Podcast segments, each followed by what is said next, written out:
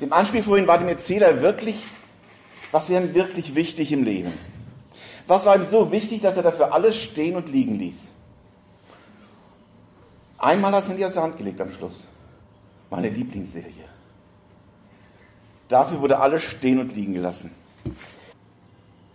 Die Mutter hatte angerufen. Für die Mutter war nicht viel Zeit.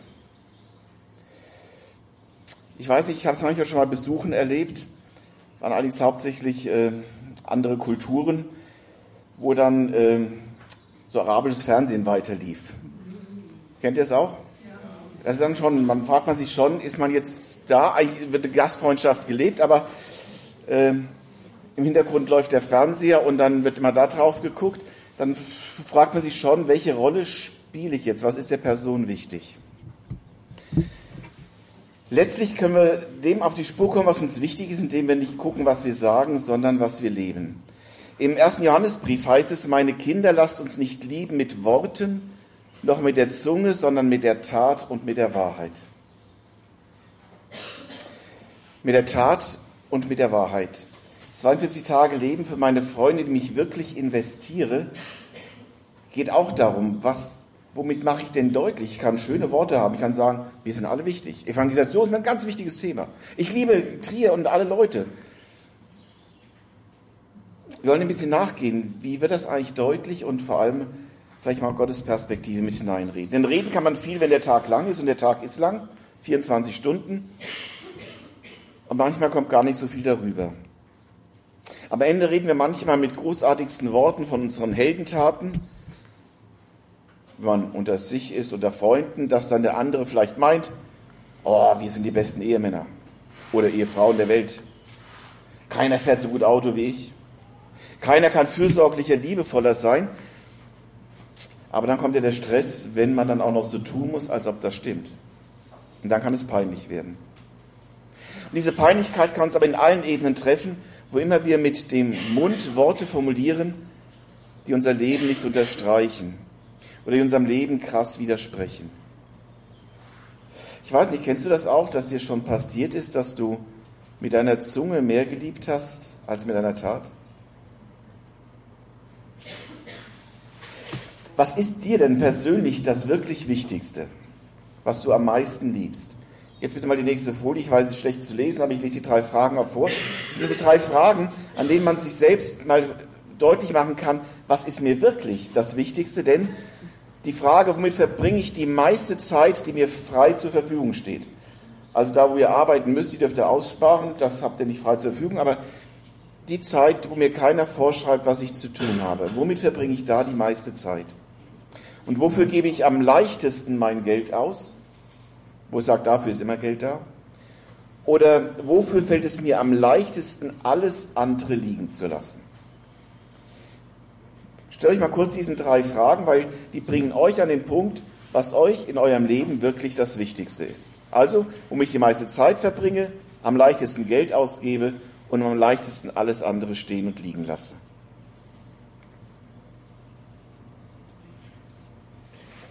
Wenn ich mir selber diese Fragen stelle, weiß ich, da gehört eine ganze gehörige Portion Mut dazu, sich da ehrlich zu werden. Weil manchmal kommt vielleicht was bei raus, wo ich sage, ist eigentlich so, aber eigentlich dürfte es nicht so sein.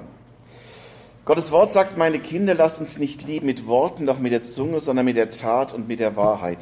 Und das Schöne an Gott ist ja, dass er nicht irgendwas von uns fordert, was er nicht selbst vorgemacht hätte. Und darum möchte ich diese drei Fragen mal an Gott stellen. Womit verbringt Gott eigentlich die meiste Zeit, die ihm frei zur Verfügung steht? Okay, ich gehe mal davon aus, er hat alle Zeit erschaffen, ihm gehört also die ganze Zeit. Aber wenn ich die Bibel in die Hand nehme und darin lese, womit Gott so seine Zeit verbringt, dann stelle ich eines immer wieder fest. Es geht von der ersten bis zur letzten Seite um uns Menschen. Gott erzählt uns, wozu er uns erschaffen hat und wie es mit uns enden wird. Wir lesen, wie wir Menschen mit unserem Schöpfer seit Adam und Eva oder wie wir Menschen unserem Schöpfer seit Adam und Eva das Leben schwer machen, indem wir so gut nie das tun, was wir sollen. Und das, was Gott super gemacht hat, zerstören wir. Was Gott in Liebe für uns vorbereitet hat, treten wir mit Füßen. Das Menschsein, zu dem Gott uns erfunden hat, lehnen wir ab und erfinden unsere eigenen Vorstellungen, obwohl wir jedes Mal irgendwann wieder feststellen müssen, dass wir voll daneben liegen. Und letztlich Gott wieder nur neue Mühe machen. Und was macht Gott? Er nimmt sich immer noch Zeit für uns. Er segnet uns. Manchmal frage ich mich, womit habe ich das verdient? Er mahnt uns. Er straft uns manchmal auch, um uns noch vor größerem Schaden zu bewahren. Und vor allem wartet er auf uns, auf unsere Einsicht, auf unsere Umkehr. Gott wendet unglaublich viel Zeit, eigentlich die ganze Zeit dafür auf, um sich um uns zu bemühen, unsere Fehler auszubügeln und uns nachzulaufen. Und das schon seit Tausenden von Jahren. Alle Zeit gehört ihm, alle Zeit verwendet er für uns. Für Menschen, die verloren sind, die er retten möchte. Die meiste Zeit, die Gott aufgibt, dreht sich um uns. Die zweite Frage, wofür gibt Gott am leichtesten sein Geld aus? Man kann sagen, Gott hat kein Geld. Aber alles, was wir haben, gehört ihm, ist ihm nur von uns zur Verfügung gestellt. Ich habe mal diesen netten Spruch gehört, alles Geld gehört Gott, ist es manchmal nur noch im falschen Portemonnaie. Noch nicht da, wo es hingehört, wo Gott es haben will. Er ist der Schöpfer des Universums. Er gibt uns Gesundheit, damit wir arbeiten können, Geld verdienen können. Er gibt uns unsere Gaben, damit wir produktiv sein können. Er sorgt für Sonne, Regen, Sommer, Winter, Tag und Nacht, für das Ganze drumherum, damit wir arbeiten können, damit Leben funktioniert. Das, was wir uns verdienen können, kommt alles von Gott. Und wer zu Jesus gehört, für den kommt noch dazu, dass Jesus versprochen hat, auf unseren Alltag alles Nötige uns zufallen zu lassen, wenn wir uns zuerst um sein Reich bauen kümmern. Um es auf einen kurzen Nenner zu bringen, alles, was wir haben, ist uns von Gott zur Verfügung gestellt. Alles. Auch wenn auf den Banknoten Euro oder sonst was draufsteht. Da steht nur der, der Herausgeber drauf. Der, der es letztlich auch nur im Auftrag Gottes verwalten darf. 5. Mose 10, 14 und 1. Korinther 10, 26 heißt es, die Erde ist des Herrn und alles, was darinnen ist. Komme ich zur dritten Frage. Wofür fällt es Gott am leichtesten, alles andere liegen zu lassen? Ich glaube, ihr ahnt und kennt die Antwort bereits. Richtig, sind wieder wir Menschen. Dafür hat Jesus sogar den Himmel aufgegeben. Seinen himmlischen Hofstaat hat er zurückgelassen. Wisst ihr, was das heißt? Er hat alle Engel zurückgelassen, die ihm nonstop dienen, die ihm nie widersprechen, die sofort parat sind, wenn er was möchte die sofort seinen ganzen Willen erfüllen. Und das hat er aufgegeben, um in eine Welt zu kommen voller Menschen, die von Anfang an loswerden wollen, die ihm ständig das Leben schwer machen und zu Jüngern, die immer anfangen noch zu fragen, muss das sein, Jesus? Jesus hat seine himmlische Dienerschaft verlassen, um dahin zu kommen, wo seine Jünger viel lieber ihre eigene Sicht lieben, als seinen Willen zu tun. Wo vielleicht seine Anhänger oftmals nur heimlich noch von ihm reden oder sich ihm vorlaut in den Weg stellen und viel zu oft halbherzig dienen. Er ist vom Schöpfer auf die Stufe des Geschöpfes herabgestiegen. Warum nur hat er das alles aufgegeben? Ich kann mir nicht vorstellen, dass es sein Lieblingsprogramm ist, seine Lieblingssendung. Er hat es getan, weil wir es ihm wert sind. Weil du und ich es ihm wert sind. Weil er uns so sehr liebt. Darum hat er sich mit seinem ganzen Sein, mit seiner ganzen Gottheit in uns Menschen investiert. Wen oder was liebt Gott wirklich? Dich und mich und alle anderen Menschen, alle. Johannes 15, 13 heißt es, niemand hat größere Liebe als die, dass er sein Leben lässt für seine Freunde. Da finden wir die Motivation, warum wir Freunde Gottes sind weil er uns liebt. Warum liebt er uns? Ich glaube nicht, dass er uns liebt, weil wir so süß und liebenswert sind.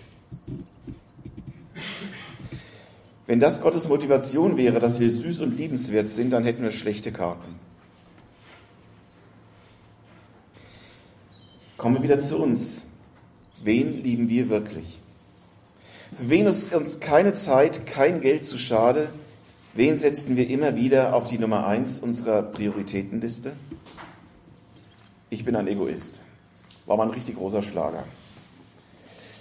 eigentlich ärgerlich, so ein Lied zu singen, aber manchmal denke ich, steckt so ein Fünkchen Wahrheit vielleicht zu viel drin. Aber zum Glück ist ja nicht nur uns, es gibt ja auch noch die Welt.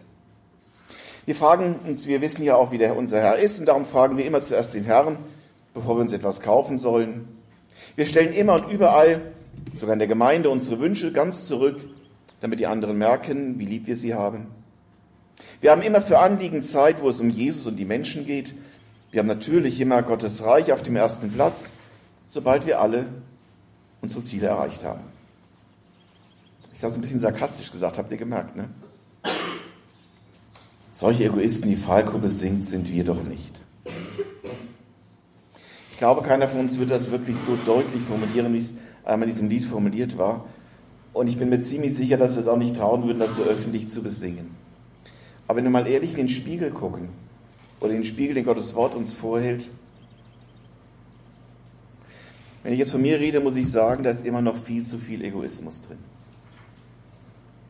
Und manchmal weiß ich genau, dass ich will, was Gott nicht will. Und nicht immer gelingt es mir, wirklich zuerst Gott den Vortritt zu geben. Manchmal kostet mich das eine ganz bewusste Entscheidung, nicht das zu tun, was ich jetzt tun möchte. Und ich rede auch von mir, wenn ich sage, es gelingt mir viel zu oft immer noch nicht, wirklich das zu leben, was ich glaube. Und von dem ich weiß, dass Jesus es möchte und ich im tiefsten ja eigentlich auch tun möchte. Und ich staune immer wieder darüber, wenn ich dann auf Jesus sehe, der alles für mich getan hat, der alles für uns getan hat, dem wir wirklich alles bedeuten. Wen lieben wir wirklich? Vielleicht gehörst du zu denen, die damit weniger Probleme haben. Muss aber auch nicht heißen, dass man automatisch alles richtig macht.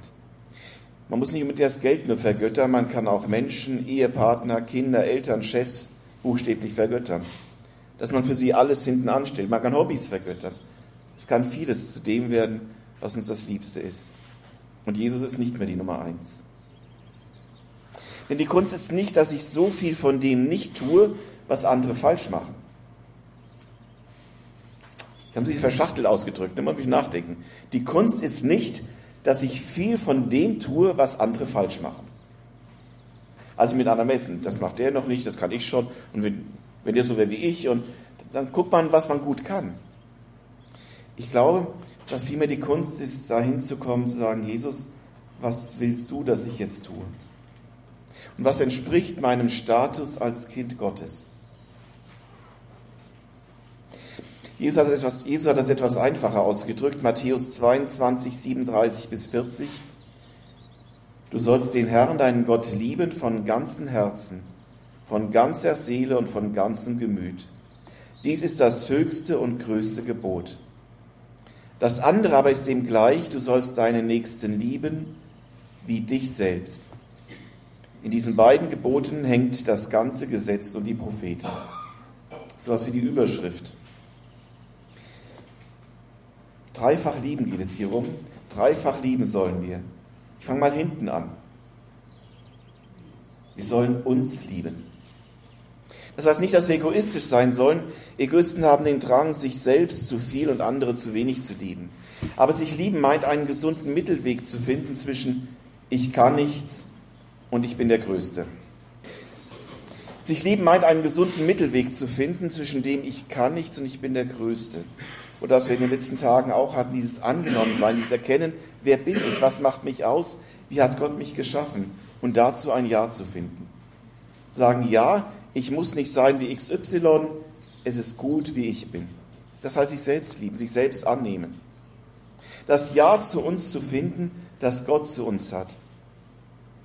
War auch letzten Sonntag das Thema im Psalm 139, dahin zu kommen, zu sagen, ich danke dir Gott, dass du mich wunderbar gemacht hast. Wunderbar sind deine Werke, das erkennt meine Seele. Das drückt das aus, ein Ja zu sich zu finden und aufhören zu vergleichen mit anderen. Nur wer sich selbst angenommen hat, kann dann auch sich selbst und vor allem andere lieben. Wobei diese Liebe umfassend gemeint ist. Das Gefühl ist nur ein ganz kleiner Teil der Liebe.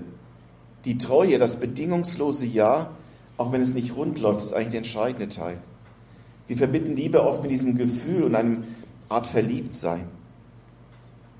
Liebe ist schon noch Gefühl, aber dieses Verliebtsein ändert sich. Und letztlich ist Liebe ein bedingungsloses Ja zum anderen, das auch völlig unabhängig von Gefühlen gilt.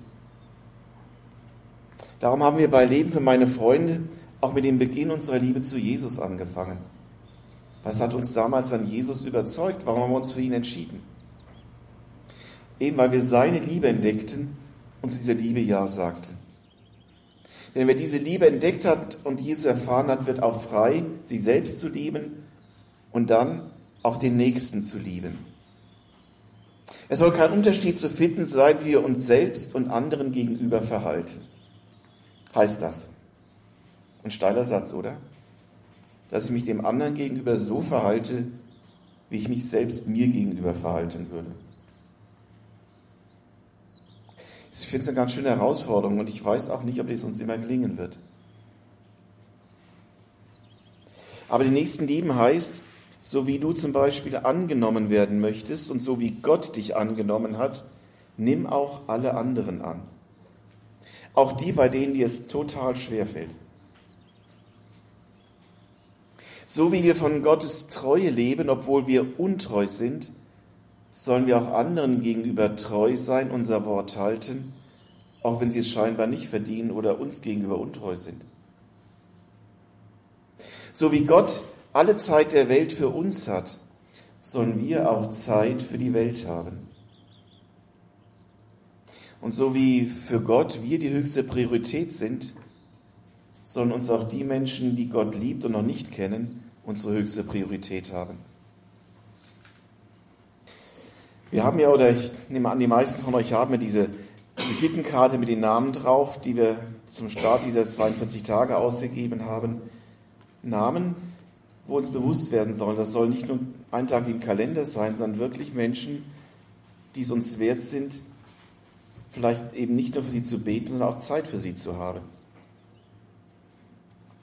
Ich weiß nicht, wie gut ist euch denn gelungen, bis jetzt jeden Tag eine Minute dafür zu beten. Und wie viele Minuten habt ihr zum Beispiel für ein Fußballspiel vom Fernseher verbracht?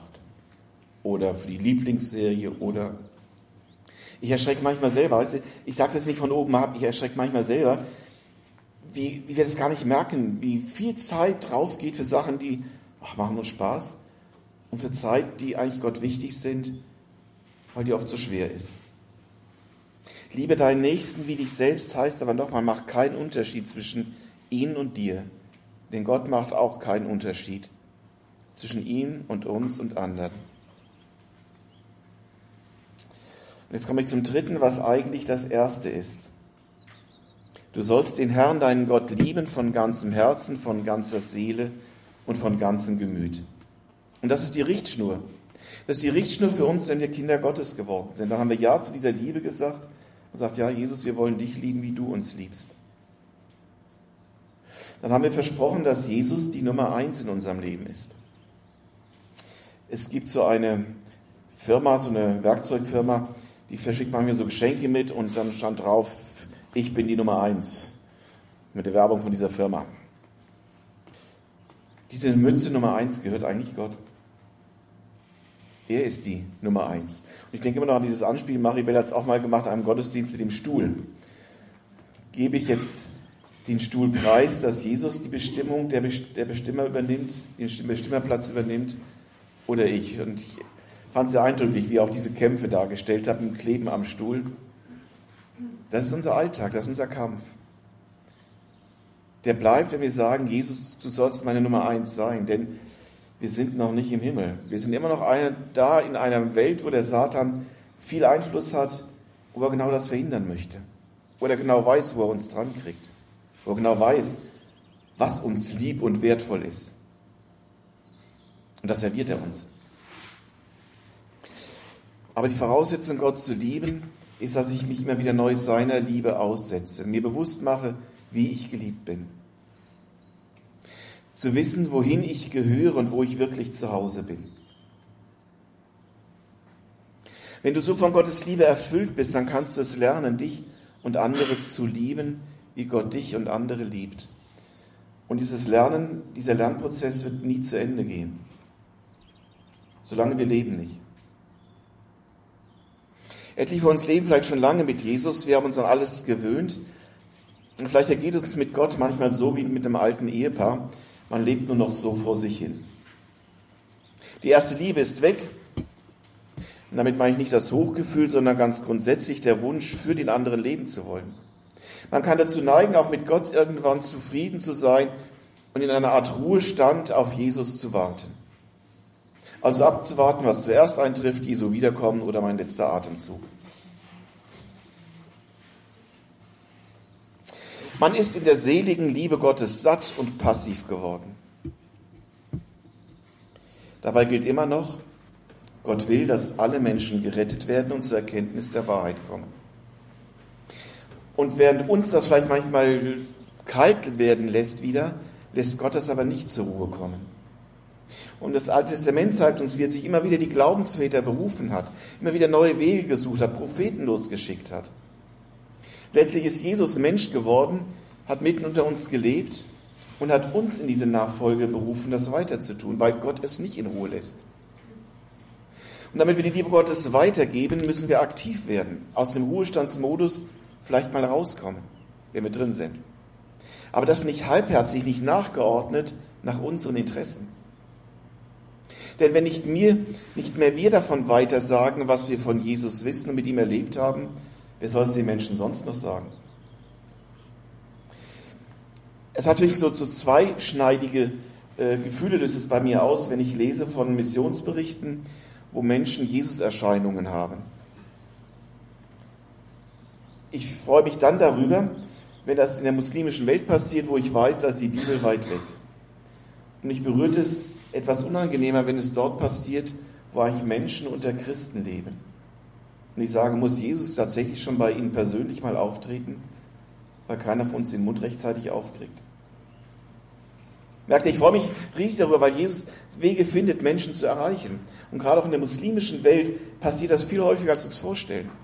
Dass Jesus plötzlich bei Menschen anklopft. Ich kenne da tolle Berichte vom ERF, die die dann weitergeleitet bekommen haben. Aber das ist unsere Aufgabe, Menschen von Jesus zu erzählen, wo er uns hingestellt hat. So wie wir sind. Mehr müssen wir gar nicht tun. Es ist nicht ein Riesendruck, dass wir in die ganze Welt geben müssen. Nee, aber da, wo er uns hingestellt hat.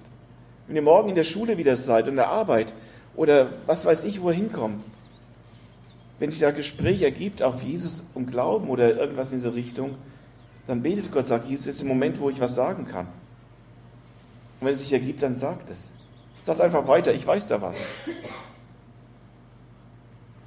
Denn für das, was mir lieb ist, ist mir nichts zu teuer. Wenn Jesus mir das lieb ist, darf mir das nicht zu teuer sein. Nichts zu aufwendig, und das Liebste von mir wird auch nie zweitrangige Bedeutung haben. Darum die Fragen am Anfang. Das sind so Fragen, die ich mir auch manchmal stelle und sage, was ist mir momentan eigentlich das Liebste? Jesus soll mir das Liebste sein. Was mir lieb ist, und das investiere ich gern und auch ohne großes, großes Zögern. Genauso hat es Gott gemacht. Und da müssen wir eigentlich nur so lieben, wie Gott uns liebt. Und diese Liebe aktiv mit vollem Ansatz dann an die weitergeben, die ihn noch nicht kennen. Ich möchte drei Gedanken als Schluss weitergeben. Der erste, verschenke dich an die Menschen, wie Jesus sich an dich verschenkt. Verschenke dich an die Menschen, wie Jesus sich an dich verschenkt. Das zweite, liebe die Menschen, die Gott noch nicht kennen. Sie sind deine Nächsten. Und das dritte, gib nicht nur ein bisschen von dir, also ein bisschen von dem, was du noch übrig hast, wenn du alles andere gemacht hast, was dir wichtig war, sondern gib alles für sie, wie Jesus alles für dich gegeben hat. In diesem Zusammenhang möchte ich auch wirklich mal bewusst Mut machen, auch Freundschaften zu pflegen, Freundschaften einzugehen von, mit Menschen, die eben nicht zur Gemeinde gehören oder noch nicht zur Gemeinde gehören. Ich kann keinen versprechen, dass diese Freundschaft dazu führt, dass der andere zu Jesus kommt. Aber wie wollen wir Menschen von Jesus erzählen, wenn wir keine Freundschaft mit ihnen haben? Deswegen heißt auch Leben für meine Freunde, dass ich bewusst sage, Jesus, mit wem darf ich diese Zeit verbringen? Und Leute, das Schöne ist dann auch, denkt an gestern, das sind Leute, mit denen wir wahrscheinlich das gleiche Hobby teilen, ein Stück gleiche Art haben. wo das keine große Überwindung sein muss, aber eine Willensentscheidung und dann abwarten, was Jesus daraus macht. Den Mut wünsche ich uns, dass wir das immer wieder neu wagen, denn man kann, man kann wunderbar auch in Gemeinde seine ganze Zeit verbringen. Und das kenne ich von Jugend auf. Ich weiß, wie ich mit 14 bis 16 eine sechs, sieben Tage Woche in der Gemeinde hatte. Chor, Posaunenchor, Jugendkreis, Baueinsätze, Gottesdienst und so weiter ging das. Kein Problem. Aber wo ist Zeit für andere? Drei Gedankenanstöße. Die drei Fragen vom Anfang sind noch eingeblendet. Ich möchte euch den Mut machen, sie euch immer wieder zu stellen. Und wenn ihr euer Ja zu Jesus mal gegeben habt, das auch darin zu erneuern, sagen, ja, Jesus, wenn die Prioritäten falsch gerückt sind, bring du sie wieder in Ordnung. Amen.